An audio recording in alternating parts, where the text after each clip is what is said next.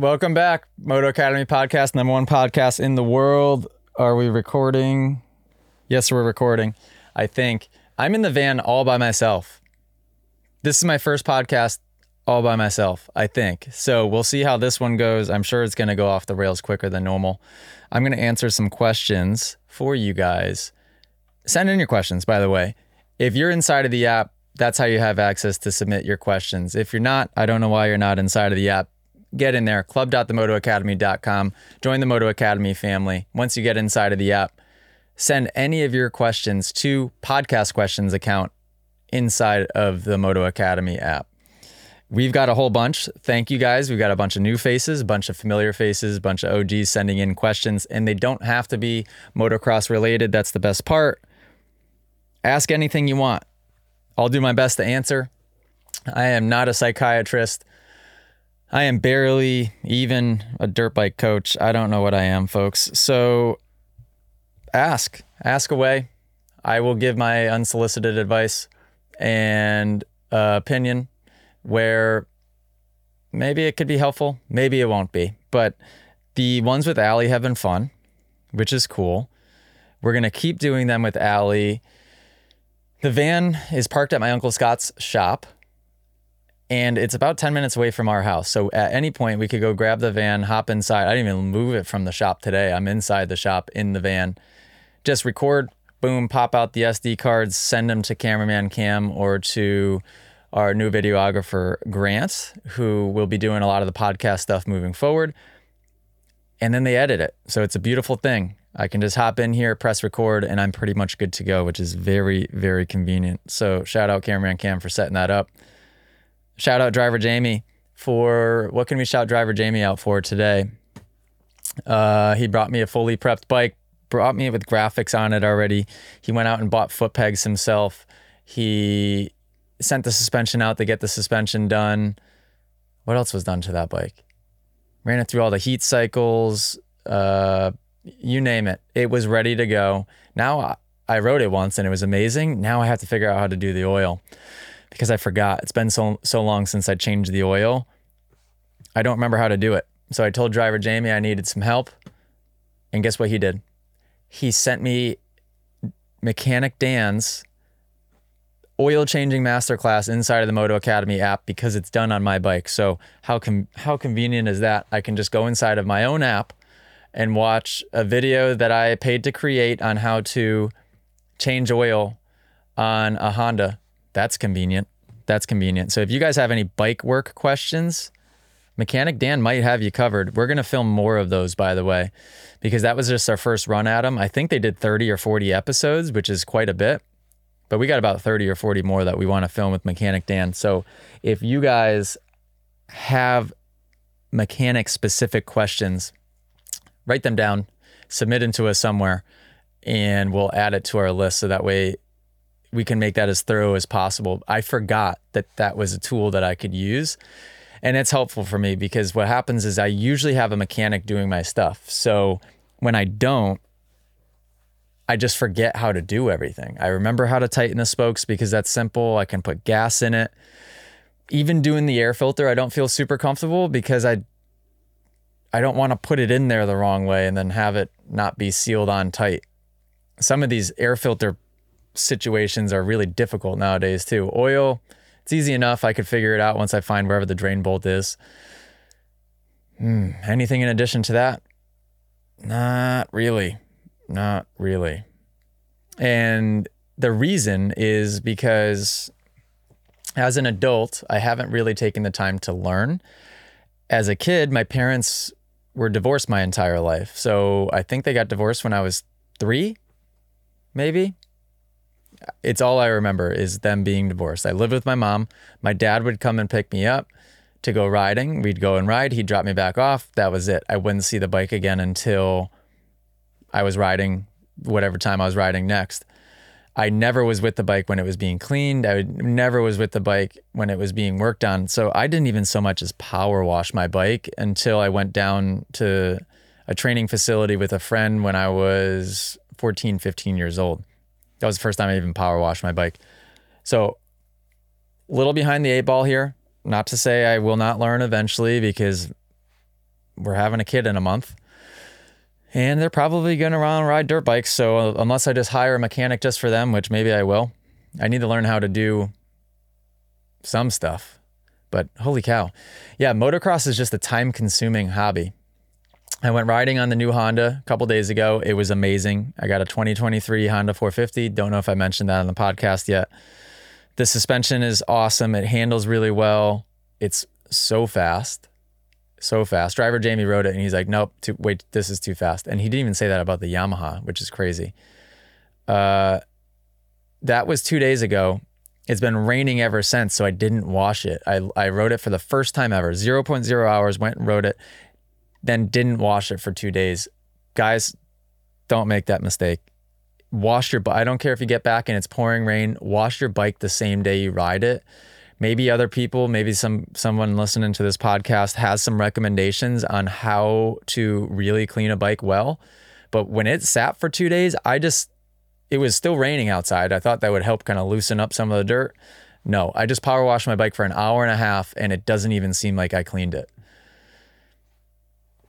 Yeah. So, yes, I, I have no idea what I'm doing, but some advice, comment below. Let me know. What do I do? Is it just because it sat for two days and is that enough to make it really, really difficult? Or am I doing something wrong? I'm doing simple green, like a one tenth mix I don't think that's working super well. So if you guys have some product recommendations, shoot me a message. Let me know because uh, I'd at least like to know how to be able to clean my bike. That would be super helpful. Um, okay, what else is going on? We've got a trip coming up. We just picked some trip winners inside of the app, Brian and Brevin. They're from North Carolina. No, they're from South Carolina. Not sure. They're from one of the two the dad, Brian, I think is going to drive up, and then Brevin, so he can miss as little school as possible, is going to fly in. They're flying into my hometown, and we're going to ride MX23 and 508 International, which are two really fun tracks, two very different types of tracks in Massachusetts. That's going to happen the week of October 6th, 7th. this podcast could be out by the time uh, that happens, could come out way li- later. I have no idea. I'm excited super cool family and these trip giveaways are the most fun thing for me to do as of late because it's bringing kind of an outsider, so to speak. Yes, they're inside of the Moto Academy family, which is amazing, but really bringing them in to be a part of the team for however long it is one night, two nights, three nights, uh, full on a part of the team a part of podcasts, a part of all the content, going to dinner, breakfast, lunch, riding with us, training with us, just fully immersed into the experience. And we always try and do them when everybody's there. So this one is going to be the entire team because it's in Connecticut. Most of my employees live in the Northeast. So we're going to have, I think, every single one of my employees, all of Team Moto Academy is going to be with us on this trip giveaway. We're announcing another one I think by the time this podcast is out, we'll have announced it. We're going to pick another trip winner to fly into Washington, D.C. for the first ever Moto Academy ride day. That's going to be October 29th. Sunday, October 29th is going to be the date of the ride day, but we're going to pick a winner to fly you guys in Monday, October 16th. So make sure you're, if you're not inside of the app yet, get inside of the app try it try it for the first month for free. Use code moto free at club.themotoacademy.com try it for the first month for free. Um, i'm not supposed to be slinging that code out all oopsie daisy like that but get inside there for free. Even if you use that promo code you can still win and you can win from anywhere in the world. So monday october 16th we're going to pick a winner live inside of the app for another trip.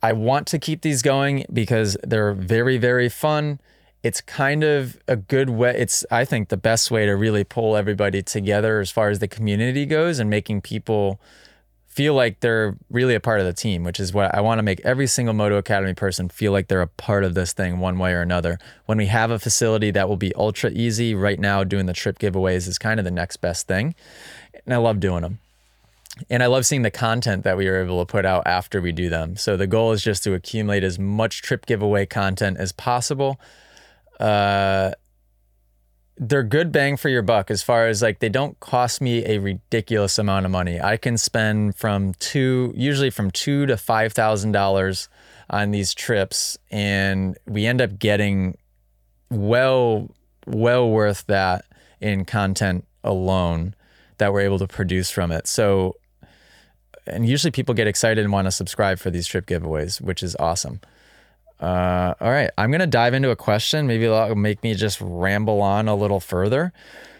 Again, get inside the app to submit your questions. We've got some OGs, I think. Let's see. Let's start with uh, we got RMZ. Okay, my question is: Do you use Teflon tape like this to wrap around the handlebars?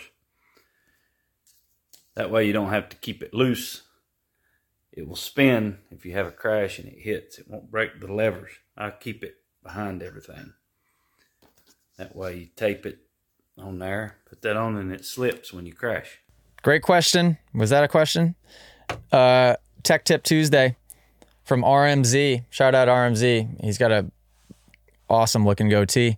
Yeah, actually, that's what my mechanics do. So if you there's kind of two options. One, either just run your levers a little loose, so when you crash, they're not snapping and they they actually will just move up and down. Not that loose, but a little bit. Or I still don't do them that tight. My mechanic will mechanic Dan I think does maybe electrical tape or something underneath the clutch perch, the front brake perch, and uh, I think that's it. But just so that if I crash yes, my levers are in so far that you usually don't end up making contact with them anyway, but they at least they just move and adjust before they will snap off. I remember there was maybe it was 2020 when I was racing for SGB. I like running stock levers because they feel the best to me. So I insisted on running stock levers, but the way that they were adjusted on the bike, I think they were just far enough out to where they were either level with or past the grip and there was like two or three races or four races in a row where I tipped over in a very important situation and my lever broke. Like I'm, it was in the vlogs. It was like we, one weekend, boom, lever breaks. Next weekend, lever breaks out for that race. Lever breaks again, out for the race again. um, and I've learned my lesson: move those levers in because I haven't had a lever break, knock on wood, in since then since 2020. Good question, RMZ. Moving on to the next one, we got Ray Earl, 117. I think if I can get this to play. Hey guys, Ray Brown here, Ray Earl 117. Not a question, but a statement. seems like Jett is faster and smoother than everyone else. Maybe because when he was younger, he took dance, ballet, and hip hop and that's teaching timing and rhythm. And no one else really has done that. Everyone's been stick and ball or karate or you know something guyish, really. But dance is for everyone, just like everything else is. Not saying boys, you know what I mean. Dig into that a little bit. I guarantee it's got something to do with it. When you see these videos of him landing jumps, and uh, it's smooth. It's like a ballet dancer. I think there's definitely something to that, Ray Earl. I would, and I forget about that. I'm pretty sure that Jett took he definitely took dance classes and he danced for a, a, little bit when he was little. I don't know what form of dance, if it was hip hip hop or if it was ballet, that'd be even more wild. Yeah, I bet you that helps. Just awareness. For me, I think doing all the sports that I did was helpful just because it creates hand eye coordination and just awareness of your body. You become athletic and you know how to move. And you, I also think that doing all those sports and working out and being really fit when I was young created my muscle structure in a sense to where like now I yes I can still get out of shape but not really. I mean I I look fit almost all the time and I feel like that's because of what I did when I was young. I'm sure genetics has a lot to do with it. But yeah, the dancing kind of being able to have that flow and movement and move freely on the bike I would say it absolutely would not hurt. I was watching a video of Jett and Sexton go side by side through the sand section at LA Coliseum. And it was really interesting how much more of Jett's suspension travel, that body's suspension travel, that he was using as opposed to Sexton. Sexton was very much in the mechanical kind of up and down not moving a ton within it, which is okay. That's fine too. But Jett was all the way, all the way butt to the seat. And not only butt to the seat, he would bring his butt down next to the seat. So that way he had an extra two or three inches of travel. And then he'd go all the way to completely vertical, all the way back down. That's a lot of movement, but you're able to soften impacts and make things look really, really smooth. And when you ride like that as well, you you can know how to get the bike traction and bite when you need to get the traction the traction and bite on landings of jumps, takeoffs of jumps, entries to the corners, uh, apex and exit of the corners. Like when you know, and Jett has a very Hunter does as well. Really, really, really good understanding of what the bike is going to do in certain situations. I tell students that all the time. Sometimes at class, I'll just do a demonstration that's a, a, bit more high level than maybe what they expected to see. And I just will use it as an example to say, like, look at, yes, I can ride this section what you would consider the normal way, but then watch all of these other different ways that I can do it. And the reason I'm able to do that is because I have complete understanding. When I was little, I know I've mentioned this on a podcast before. My dad had me try everything wheelies, nose wheelies. I would practice freestyle tricks. I would practice whips and scrubs, both directions. I would practice goon riding. I would practice uh, wheeling across jumps and obstacles and make a game out of that. So many different transfers, tire taps, all of the bike skills. I did flat track schools with Kenny Carr, Chris Carr, whoever that was. And it created bike skill, which is really what bike skill is, is an understanding of what's what's going on. You can almost get so good at it where you can predict the future a little bit and you know how the bike is going to react in certain situations. And it's a good feeling because it creates the ultimate flow. Not that I go that fast, but I flow really well and it makes riding super fun because I can put the bike wherever I want to and I don't feel like I'm just a passenger on the thing, which is quite nice. Good question. Good observation, really. All right. Oh, we got King Friday in the house. How much time do we have? Do we have time for one more? Let's do one more. Cam, AJ, driver Jamie, anyone else who's there today? Um, my question is about technique.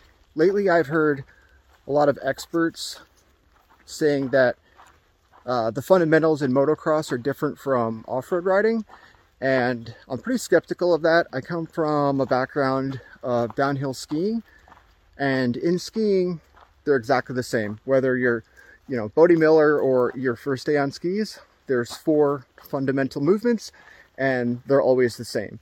I suspect it's the same in motocross or dirt bike riding uh, but I just thought I'd ask your opinion on it. Uh, the two that come to mind are off-road coaches saying, don't squeeze the bike and ride on your arches, which I find crazy, but I wondered what your opinions were. Thank you. Great question, King Friday. King Friday, shout out King Friday. Great question. Good video. I am timid in answering this question because I'm sure there's exceptions to this rule and I just don't know them yet. I'm starting to dive a little bit more into the off-road community now. Really, driver Jamie's building up a KDX for me. I think I mentioned that in the podcast. I just moved next to the state forest where there's a lot of awesome trails. I've explored them a little bit already. And I'm going to start riding in there three, four, or five times a week just because it's so easily accessible for me to just take that KDX out from the garage, just right from my driveway, go ride the trails a little bit. From my experience so far, technique is exactly the same. I haven't done anything different and it's working really quite well. Now, I'm sure that w- there are specific things. You see Graham Jarvis teaching certain like hard enduro type obstacles that his knees will break loose from the bike and he'll let the bike work underneath him a little bit. I wonder. I'm gonna have to watch and learn a little bit more from these guys and see when they say that that is most applicable. I'm sure people are going to comment below and give a bunch of uh, their opinions or think knowledge that they have. I'll read all of that as well. I'm curious because I feel like you could do all of that with your hips in the right spot and your knees tight without having to break your knees loose. But it, I'll be interested to hear when the knees breaking loose would be applicable, kind of more maybe hard enduro type obstacles. We're doing a class with Spencer Wilton, who is an enduro cross rider October 25th at Dutchman MX, which I think is in Pennsylvania. So that will be really cool. I'm gonna I'm gonna pick his brain like crazy. We're gonna film a bunch of content with him. So that'd be good learning experience for me to be able to see like, okay, what is different? What would I need to change? But I think what's really quite nice is it is all extremely applicable and there's a huge market in the off-road community that I want to make sure that I'm affecting and making sure they're doing it the right way. I just got up in the attack position and just stood with my heels dropped, knees tight, and just rode for an hour and a half when I went out in the trails. And I was riding with fast guys, guys that are, you know, close to the pro level in the woods. And it was really one of my first goes at it, and it worked well. As far as riding on your arches, my guess is that the theory there would be you can get to the controls quicker, to the shifter quicker, and to the brake quicker. I would say it's even more important in the woods to stay on the balls of your feet with your toes tight. When you're on your arches, it leaves your toes hanging off, whether it's hanging off upwards straight on top of the controls, still susceptible to get snagged at that point, eh, or rotate it out so that you're away from the controls. That's even worse. It is so easy when you're trying to lean the bike and kind of go through rocks and logs and tight areas for something to grab your ankle, to grab your toe and rip your feet off that was one thing I was really particular with is I would slide my feet back, wedge them tight, wedge them tight. Like I was making sure the whole time that there wasn't space in between the toe box of my boot and the frame of the bike because I was so afraid of and I I would feel it. I'd feel the rocks and the logs scraping up against the outside of my boot. I'm like, man, if my toe was out just a little bit, if I was slid forward onto my arches and that toe was hanging out a little bit, it would rip your leg right off the bike. That's how you break an ankle. That's how you tear an ACL. Um, and I'm not trying to do that. I'd like to hear where they say that that could be applicable. If they think that getting to the controls is that important, I didn't find myself shifting a ton. That could change based on the bike. I was on a 450. I just left it in first gear almost the whole time. And I never touched the rear brake the entire time. I experimented with it once or twice and I was like, mm, I don't like what it does to the bike. I'm just going to stay off the rear brake, try to get as much traction in this rear tire as I can. Every time I'd hit the rear brake, it would just unsettle the bike and really just not, it didn't feel right. I just stayed off of it. So, yeah, that's where my head is at so far. I'm very curious and I'm always open minded to just hear opinions, uh, and not opinions, I guess just knowledge that other people have created in off road specific. I'm going to start learning more and more. And who knows, maybe maybe there will be things that I have a different viewpoint on and can bring a different viewpoint into the off-road community or um, yeah, maybe there's there's things that I can learn and apply to the off-road stuff to make me better. Who who knows? Good question. Great question. I know King Friday's got a KDX as well. Shout out. And he does a lot of off-road riding. Uh, all right, we got another question coming in. Thin Retinas. Thin Retinas in the house. I think he's got blown out audio. You know, sometimes I hear people say it's more important to have meaning in life than to be happy. But I think, ¿por qué no los dos? Why not both? What's your take on that? Thin Retinas, great question. So, uh, oh, we're making me just go philosophical with it on the my first solo podcast. You're gonna do that to me? What was the question? Have a meaning to your life uh, versus being happy, and why not both? So let me preface this, and I think he asked another one too that was kind of a, maybe close to that. I don't know anything yet. I'm 30 years old. I don't know anything yet, but I have noticed in that the last year and a half, I am starting to be quite a bit more self aware which is creating a def, I would say all around a bit more understanding with everything, other people's actions, why things happen, what I can create, why I should make my goals higher. I, so many different things that I'm just starting to create more of an understanding.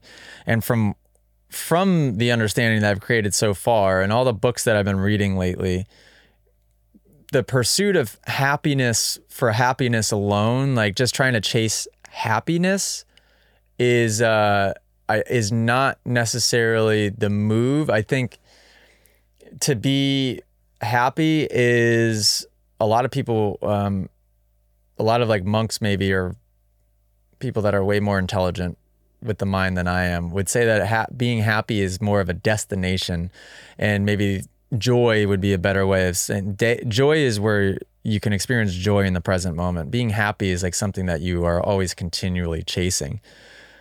As far as the meaning of life goes, I think that when you are in pursuit of something, so if you find I think if you find what you really really love and what you're what you're good at and what you really really love, you can find a way to give back to people with that thing and then set your goal ridiculously high like I have with Moto Academy so far and I have goals beyond Moto Academy. I could talk about in a second.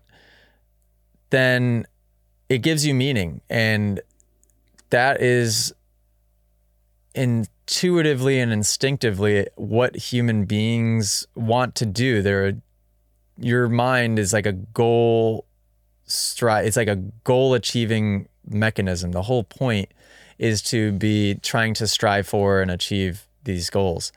Um, and that makes you feel as though you have some uh, some purpose and it keeps you going it keeps you motivated you don't have to source out motivation because you you have that goal set so high and you're constantly just checking things off the list. And yeah at least for me I'm able to stay in a really good headspace because of that. I I posted inside the Moto Academy discussion tab yesterday the day before talking about using your goals as like a north star and kind of that guidance system to just be able to reference and make sure that you are still very much heading that direction. And you can each time you kind of look out into the future and create your goal and your vision you can get more specific on what it looks like. And you start to get better at that as you do it. I was really bad at this at the beginning. And then as i practiced it i was able to believe it. And when i was able to believe it then shoot, I can start adding things to that goal and really start creating that picture in my head. And so when I end up in present moments that seem a bit um, chaotic or I'm confused on why something didn't pan out and why this thing didn't work and why this happened. And there's been a lot of that lately. I'm able to then reference the North Star of that big, big, big goal and even just distract myself in the present moment with just then creating a more specific vision of what that future goal is and not worrying so much about trying to force the little things that I'm trying to check off the list in the meantime. I think that uh, I don't know where I'm going to go with this, so bear with me. I think that you've got to have goals and I like setting mine really to be more long-term goals so that I can be more flexible in the short term. If you're not flexible in the short term and you have a one way a one track way of thinking, it's it's probably not going to work because it's amazing when you start to set up that goal and believe that you can actually do it and then allow the current moment to be flexible and things just kind of come at you as they may they come in the most unexpected ways. Every time, every time. I mean, yes, sometimes I envision it going away and it actually happens exactly the way I envision, but very, very rarely does that happen. Usually, we're, as humans, we're pretty bad at being able to estimate. Either we way overshoot or way undershoot kind of where we think we're going to be. I think the saying is human beings underestimate what we can achieve we overestimate what we can achieve in a short amount of time, let's say a year or five years, and we underestimate how much we can achieve in a long period of time, like 10 or 20 or 30 years. And that's true. Um, I used to have that way of thinking. I would set up really short term goals, like a year or under, six months, sometimes three months. And when I didn't achieve them, it would create so much stress because I would have that timeline in my head. And that was all I could think is if I don't accomplish this by this timeline, I've failed. By the way, I never once accomplished it by that timeline. And what I would do is instead of trying to get creative and pivot and shift and still strive towards that goal, but maybe in a slightly different way, I would give up on the goal and I would start a new goal from scratch. So it was like, okay, try this, try this, try this, try this. A six months, a year would go by. Nope. Literally back to square one. Uh, okay, let's try this, try this, try that. Nope. Give up. Try this. And that's not a good way to go about life. You'll never really get it figured out. Where now with the growth mindset that I have, I'm able to learn from all of these annoying things that happen and bad things that happen and challenges that I face. And I'm able to create the right attitude to look at it creatively and solve problems. And then when ends what ends up happening is instead of trying and then failing and starting back from square one, you just try, try, try, kind of come to a fork in the road and shoot, maybe you just take a different direction that you didn't expect to go, but we're still heading up and onward and upward and we're still getting closer to that goal because yeah, maybe the other fork in the road was some options that we learned a few things and we know not to pursue those specific options anymore, but we're still headed the right direction. And I use those goals as that North Star all the time. All the time. Moto Academy will be the biggest brand in motocross. It will be more than that. It'll be a brand that creates the most change of any brand in motocross. I think the frustrating thing for me is when I see people get into these positions of influence, they and this is tough because they're they're so self-serving in the moment because they're racing at the highest level that they withdraw and become more reclusive from the public and basically become unobtainable to anybody and then they don't try to get involved until after the fact and it's almost like they're not even relevant at that point so they don't have as much influence it's a very broad way of generalizing it there's guys that James Stewart's gotten back in and doing the podcast, and what he's doing is very cool. I still believe that he obviously has a ton of relevance in the sport. People will listen to him, which is great. Um, I just want to build a brand that has a lot of leverage over making some real change in in in the sport of motocross for the better, making it more accessible for people making the barrier to entry lower. And then i have goals even beyond that. I think i think my i have 10 year plan for moto academy bringing me to 2033 and then i have plans for kind of expanding beyond that to just be who knows this could change but to be somebody that is like a um, uh, Tony Robbins or a Jay Shetty or a um, Alex Hormozi or uh, somebody that can kind of teach and mentor people with business, with thoughtfulness and mindfulness and uh, ways of thinking to really, really, really optimize. Rob Dyrdek's a great one. I listen to a lot of his, his stuff lately. Rob was very uh, obviously always from the Rob and Big days. He was a dreamer to Fantasy Factory dreamer, and now when you listen to him on his podcast talk about the way that he thinks, it's exactly the way that I think. He's just a higher level version of of where I'm at, and that's kind of what I want to be, and that's what he's actually beginning to do is you can tell he's getting into the phase of he's releasing these podcast clips. Some of them don't even get that many views, which is crazy. I think it's because a lot of people aren't ready to hear what he has to say just yet. And he's doing it with the purpose of accumulating so much content that he can write his book um, like the best book possible using all the content from all of those podcasts to be able to help people and create like uh, basically a way to live your life to be the most optimized human possible. Really quite interesting. No idea what question even just prompted that. No idea. Sorry, guys. All right, Thin Retinas, he's got another one for us. Money and logistics are not a thing. Take all the obstacles out of making our sport better and make it a free for all. What would you do to improve our sport? Sky's the limit. Thin Retina's great question. Money and logistics are not a thing. What do you do to change the sport? Mm, this is actually appropriate because I was just talking about that. Um, I think there's a few things.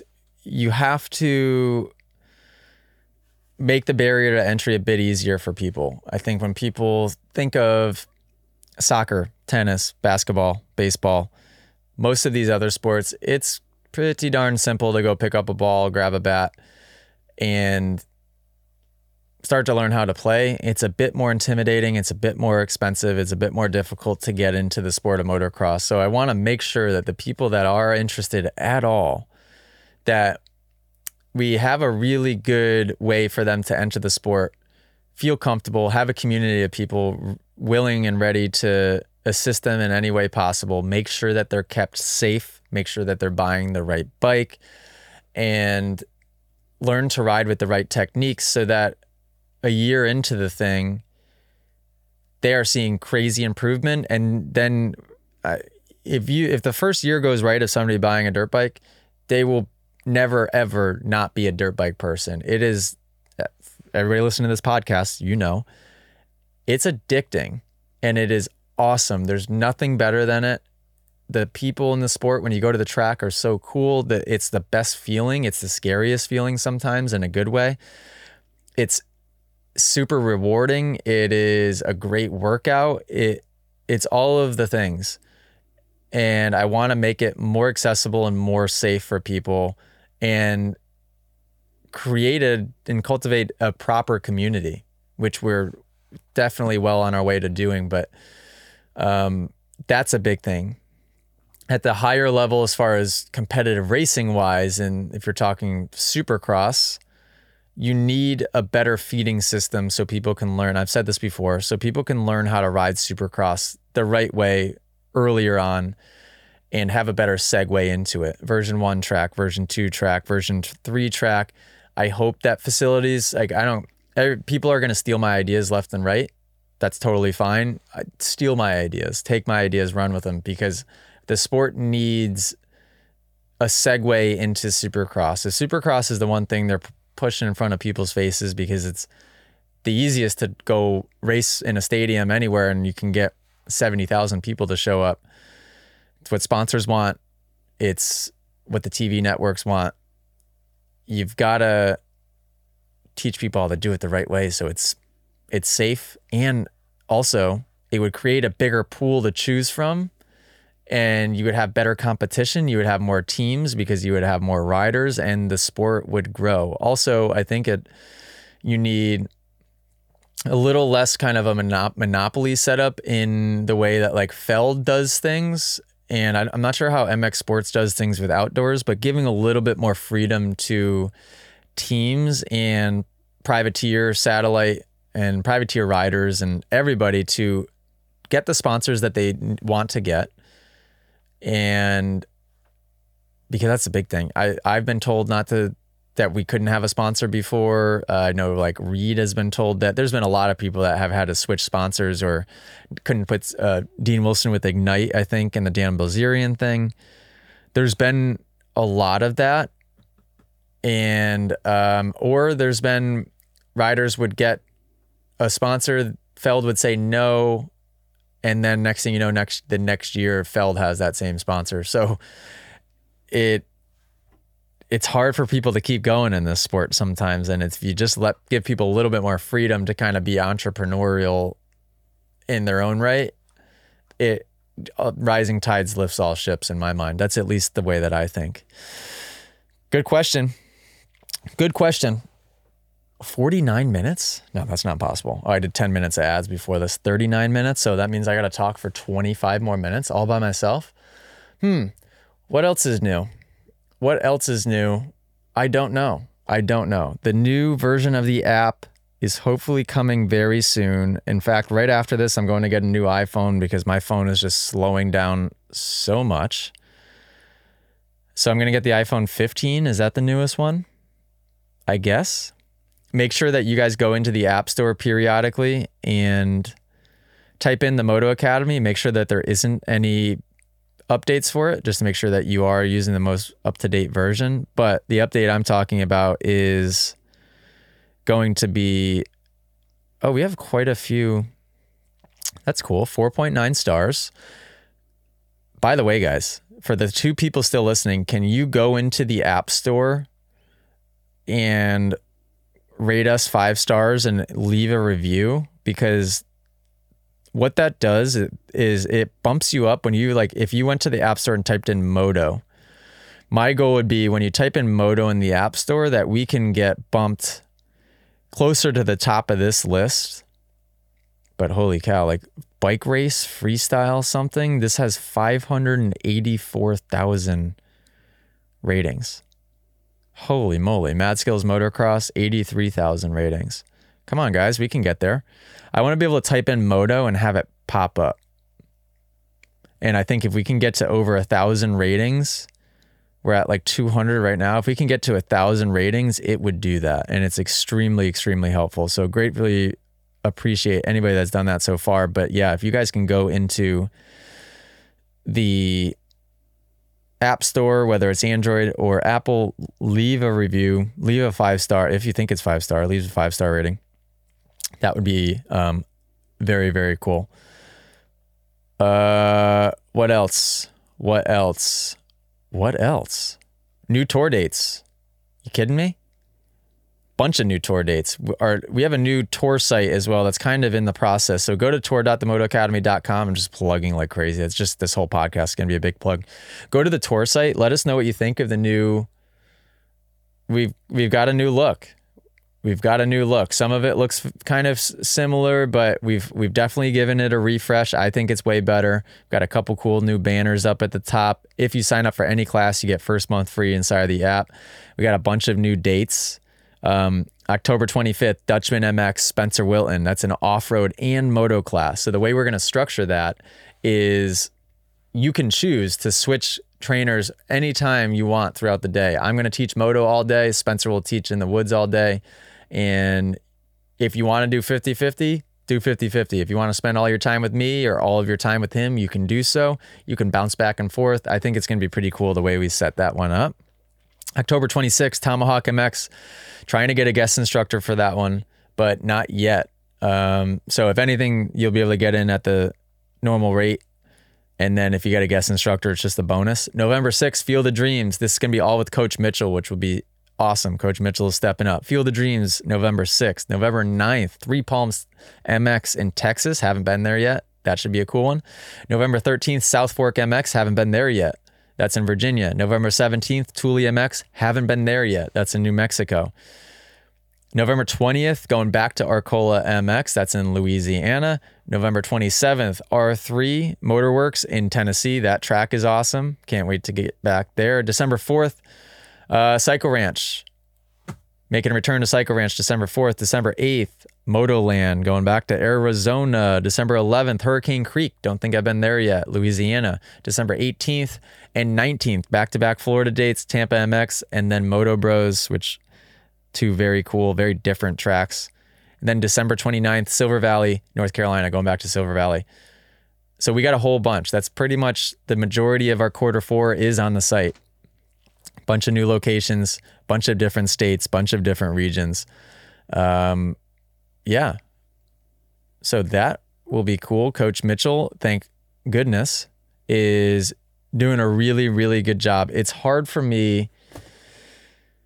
Um, we spent, we, I spent the last two years grooming Coach James into a role of kind of second in command, second tr- trainer in command at Moto Academy. But with that, I was really trying to act as a mentor and teach everything. So there was nothing that was off limits to James. There was, he got access to all of it. And I tried to teach him all of it from back end of Shopify and website stuff to customer service to inside of the app to um, when we would travel, I would put on videos and we would watch videos to where I was learning, or maybe it was even things that I'd watched before. And so he could learn the business stuff and try to learn as, as much as humanly possible. The difficult thing about that is you're taking a risk so the more you teach somebody, they can very easily just download that information and be like, cool, all right, got it. I'm going to go do my own thing, which is fine and dandy. Uh, but as a business owner, you can lose you can lose out on a lot of that time. That was like two years of trying to get a person into a role, and then all of a sudden, um, they just leave, and then I'm starting from what feels like from scratch with another person, which is Coach Mitchell. But I learned a lot of lessons along the way as well in communication and making sure that somebody feels really comfortable and doesn't feel overwhelmed at times and being patient with other people's emotions and not expecting other people to think as logically as I do. Um, and trying to empathize with other people's emotions a little bit better and all of the things. Uh, yeah, because now Coach James is doing his own thing, which the only bummer in that is, and I we'll, we'll have to have a conversation, and it's I, I'm really bummed that he's kind of taken the wrong route here. He he, he ended up being dishonest with me about why he was leaving, and um, said he was going to pursue real estate, and the next thing you know, six days later, he's got a website out. And man, I wish that he would have just said that he was going to do and just be honest and transparent. And because I could have probably helped with certain things along the line. And I know that feeling that he probably has right now too, is he probably deep down feels not good about certain decisions that he's making. And that's a, that causes anxiety. I don't, that's not a good feeling to have. Uh, we went to the track the other day and he was there parked as far as humanly possible away from us. I was going to go up and have a conversation with him, which I'm sure would have scared him to death if he saw me walking up to him. But um, just wanted to have an open and honest conversation. Just say, listen, James, I'm disappointed. Um, you could have just been honest with me. I'm just disappointed in the way that you, you've you felt like you had to kind of be secretive and and well lie um, through this and I just didn't have time to get over there. So I need to make sure I do that next time.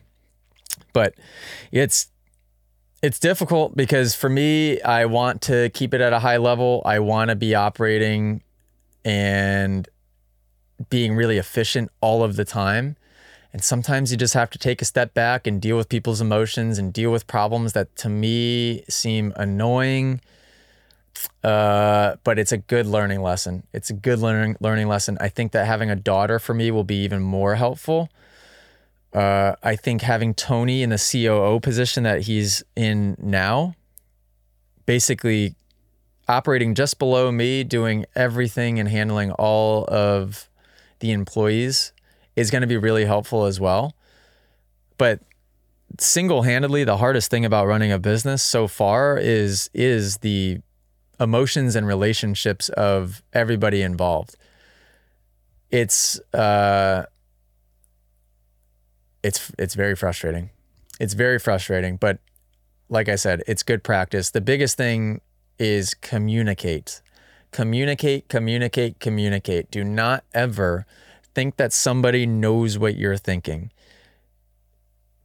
say even if you think it's odd this is the problem with me is i will think something's so obvious sometimes that i won't feel the need to mention it and i try not to do that anymore because you just can't assume that somebody's going to pick up on and know what it is that you expect them to to know.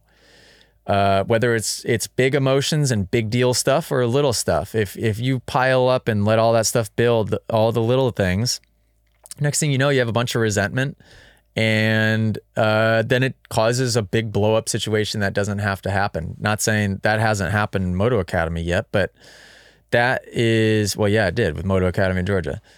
Uh, I can't be a mind reader, and you can't expect anybody else to be a mind read- reader either. It is a lot of work. It is annoying at times, but over communicate because it will make all of the partnerships, all of the employee communication dealing with your boss, dealing with somebody that you're working for, they're working for you.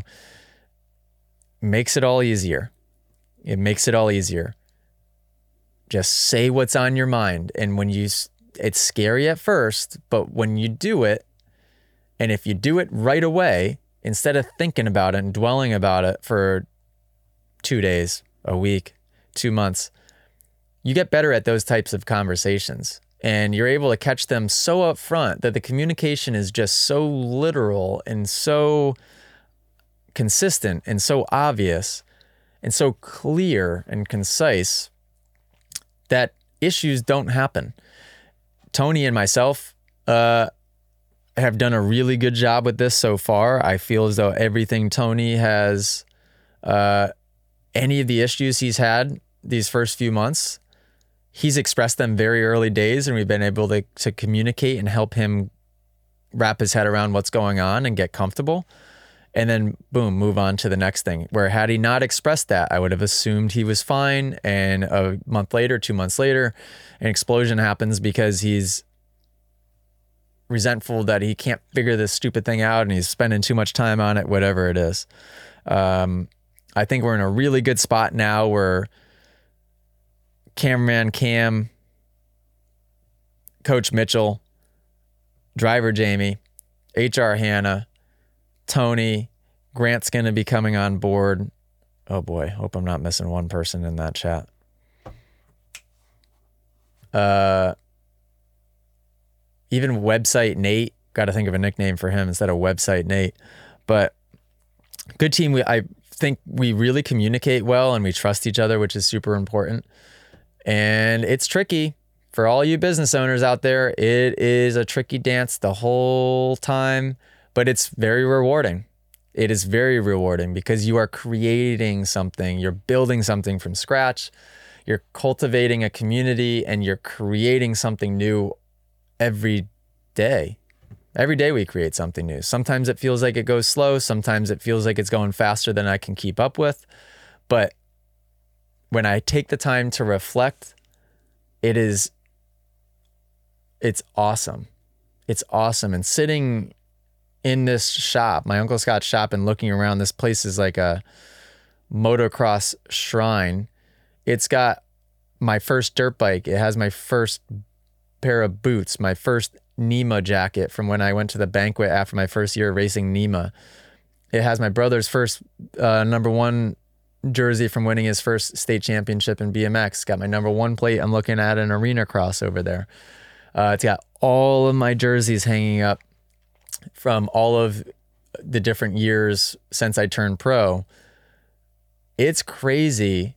Thank God I was a head case in my most of my career and thought that the racing wasn't going to pan out. So I thought of a different way to get creative. Thank God, because this is such a awesome option for me and the best option for me. And uh, yeah. Okay. What are we?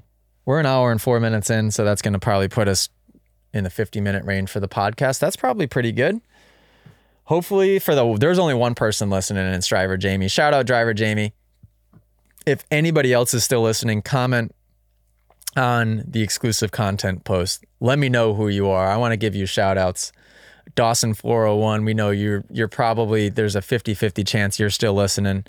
Alley Cat definitely stopped listening 45 minutes ago. Uh cameraman Cam might not have even listened this far and he might be the one editing it. So thank you guys for being a part of the community. Thank you guys for being OGs for all I'm concerned. This is still the very, very beginning of this whole thing. My throat is absolutely killing me. I'm to go get a pumpkin cream cold brew and probably a chocolate croissant while I'm at it. And we'll see you guys next podcast. First solo podcast. I made it. We did it. We did it. Toodaloo.